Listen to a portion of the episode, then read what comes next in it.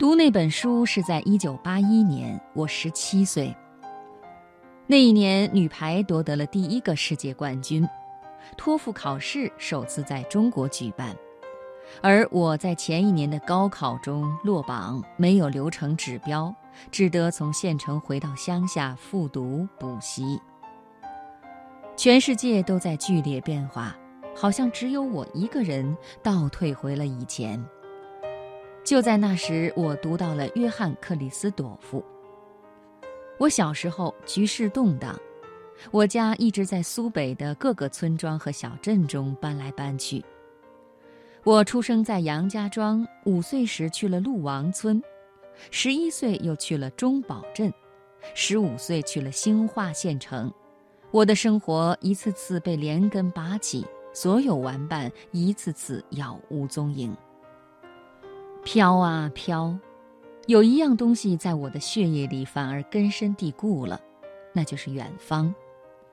我知道我来自远方，我也隐隐约约的知道我的将来也在远方。我唯一不属于的仅仅是这里。如何去远方呢？最好的办法当然是考大学。我父亲因为家庭成分差，没机会上大学。他便把所有期望都放在我身上。我初中成绩不错，还考上了中专。要知道，当时上中专是个好出路，我们镇上也只有两个人考上。我母亲特别高兴，中专毕业就可以有铁饭碗了，就有工资了。但我父亲坚决不同意，他步行了一百多里路，走到城里的招生办公室。请求办事人员把我的档案撤下来。在那时，这是很疯狂的举动。我父亲坚信我一定能放个卫星考上大学，但我不争气，高考数学考得惨不忍睹，落榜了。对我父亲来说，这无异于是一场灾难。我不得不去的戴窑镇，一个典型的苏北小镇，百废待兴，贫乏无聊。因为贫困，镇上在每晚天黑以后才开始供电。我住在学校附近一个简陋的零件加工厂里，房间外面就是冲床。每晚我放学回来，都遇上工厂通电开工，那声音咣啷咣啷，震耳欲聋，直到第二天天亮才停下来。我到现在都纳闷儿，当年的我是怎么睡着的呢？大概还是因为读了那本书。每次只要能在那小屋子里读一会儿，我就觉得浑身是劲儿，天塌下来我都能把它顶住。这世上什么都阻碍不了我前进的步伐。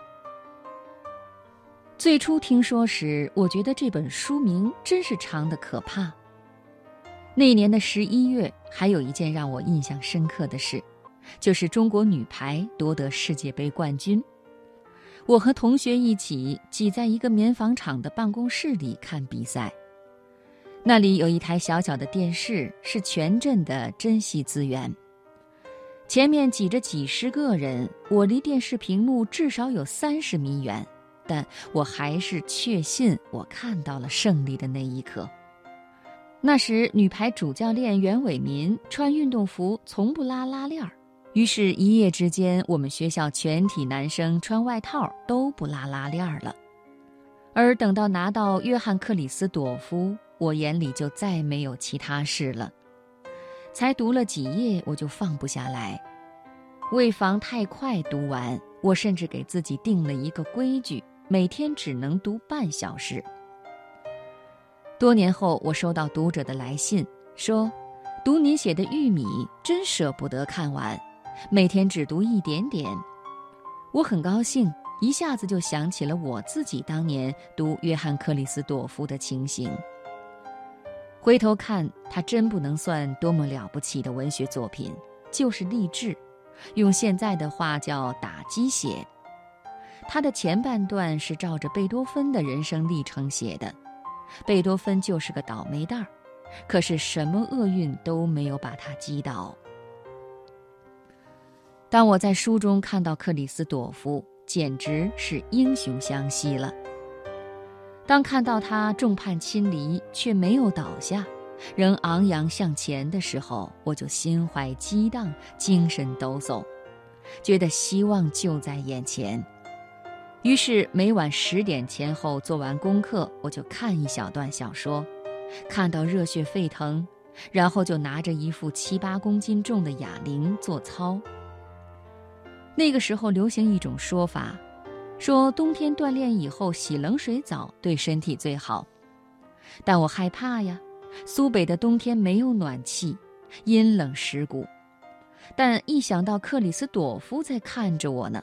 精神顿时像受了感召，毫不犹豫地就走到小屋后的小河边，用还浮着冰碴的河水擦洗身体。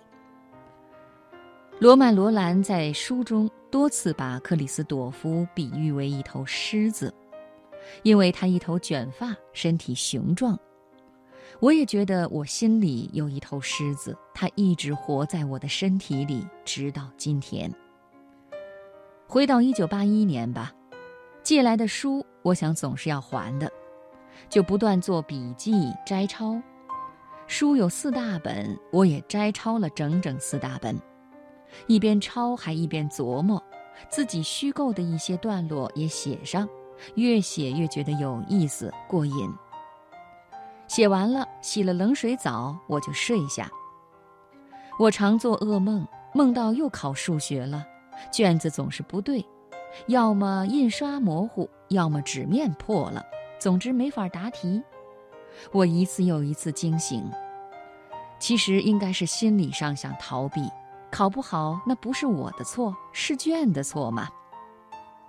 什么北大、南大梦，我从来没做过，想都不会去想。能考上大学就行，是个大学就行。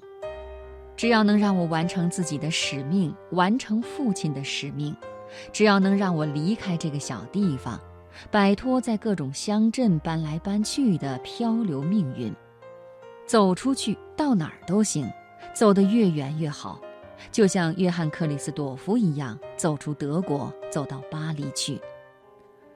于是我从那一年的十一月一直读到了次年的五月，读完后。我惆怅不已。二十年之后，我快四十岁了。我偶尔在新华书店买了一套新的约翰·克里斯多夫。我突然想起了我的十七岁，我激动人心的乡村岁月。我怀念他，我想回去。但重读之后，我失望、难受。一九八一年过去了。再好的文学也不能让我回到我的十七岁，回到那些本应安静却充斥着咣当咣当的冲床声的夜晚，再次体会我的精神激荡，我的感动、爱情、欲望和悲切，我的圣洁的想象。我渐渐明白，我如今已是用智慧、经验、眼睛和大脑读书。但十七岁那年，我是在用本能、血液，甚至心跳在读书。我已人到中年，那一切已不会再有了。但说这番话的时候，我一点儿也不难过，因为我有过十七岁，那一年，约翰·克里斯朵夫陪着我。